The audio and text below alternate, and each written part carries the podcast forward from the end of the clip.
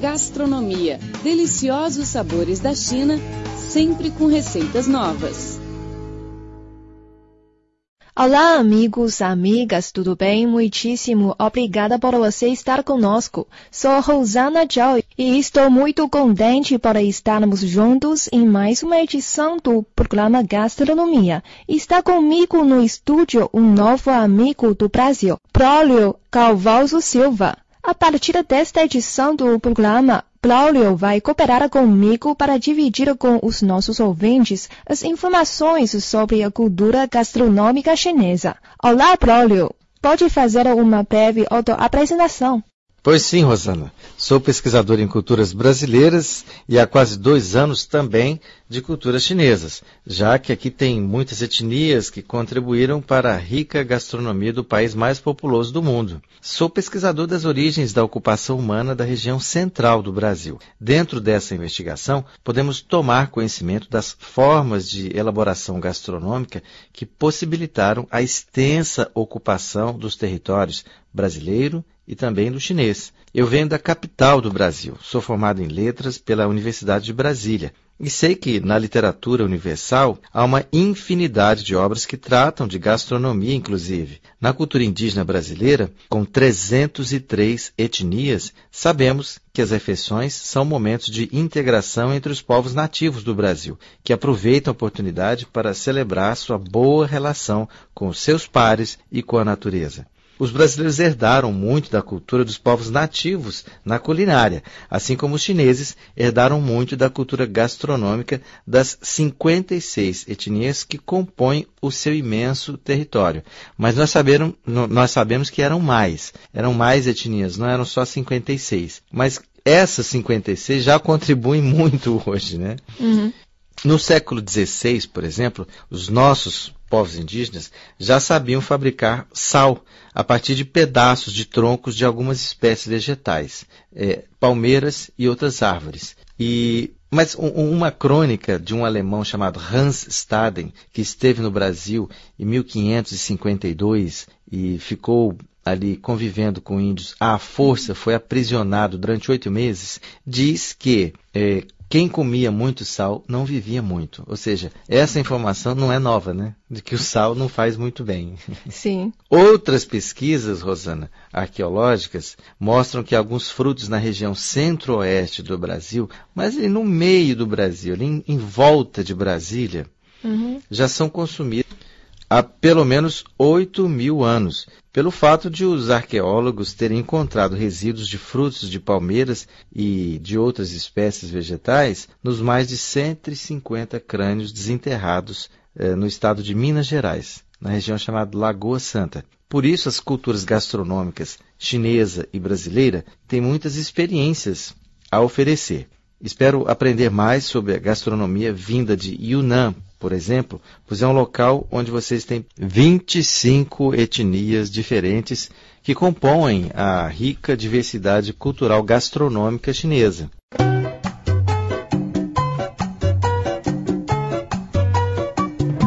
E, Braulio, eu ouvi dizer que você gosta muito da culinária, é isso? Quais pratos brasileiros que você prefere cozinhar em casa?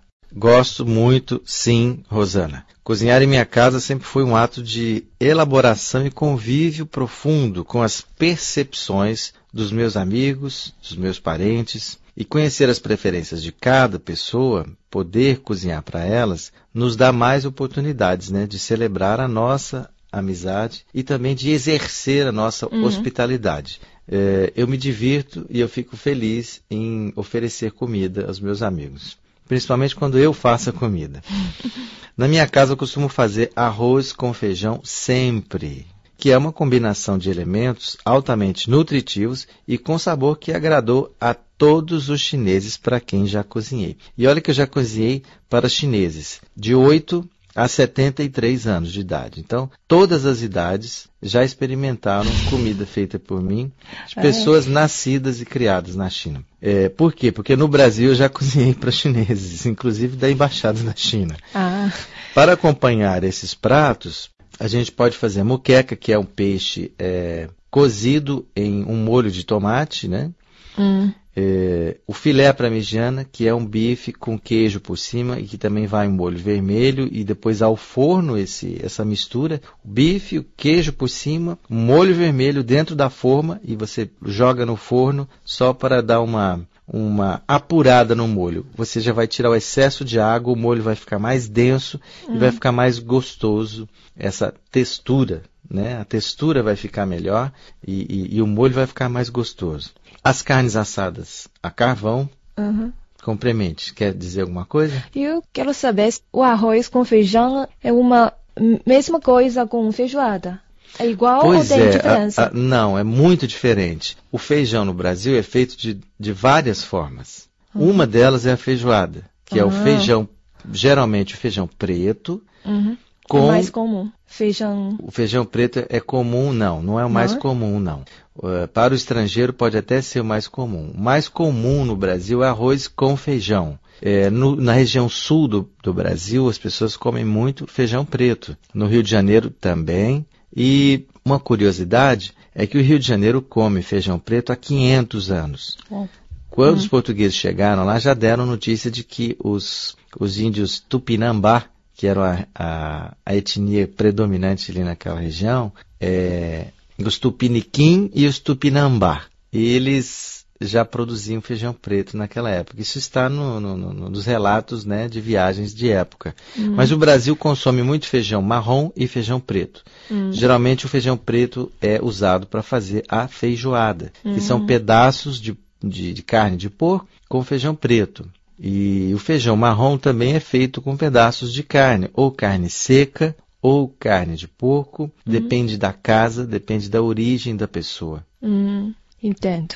Bom, o que a gente faz para acompanhar o arroz com feijão também? Ok. Hum. A costela de boi com mandioca. Mandioca é uma raiz que tem muito amido. É como se fosse um arroz gigante. Né? Ele é uma raiz branquinha e na medida em que você cozinha, ela começa a se desmanchar. Então aquilo ali, aqueles pedaços dessa raiz chamada de mandioca, com a costela de boi cozidas numa panela de pressão, dá uma mistura fabulosa para você servir de acompanhamento com arroz e feijão. A gente chama isso em lugares mais simples, menos sofisticados, a gente chama essas comidas de mistura. A mistura acompanha o arroz e feijão, ou seja, é o complemento.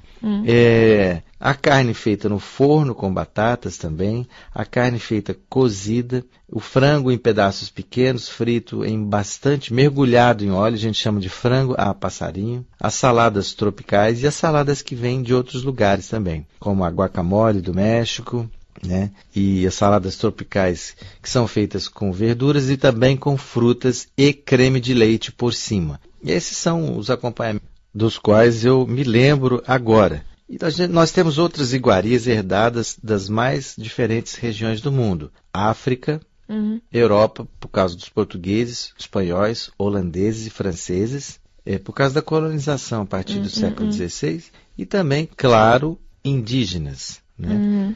Com essas Sim. 303 etnias, é natural que a gente tenha herdado muitos pratos, por exemplo, milho cozido dentro de uma bolsa feita com a própria casca do milho. A gente chama isso de pamonha. É a massa feita do milho ralado, envolta numa bolsa feita com a própria casca, aquela casquinha verde do milho, e você coloca dentro de um tacho com água, uma panela bem grande chamada de tacho de cobre Hum. com água quente você cozinha. Ela chama-se pamonha. Outra maneira de fazer pamonha é essa mesma polpa de, de, de milho frita. Pamonha frita. Outra maneira de fazer também é colocar numa forma e assar. Pamonha assada. Então todas essas iguarias são heranças indígenas no Brasil.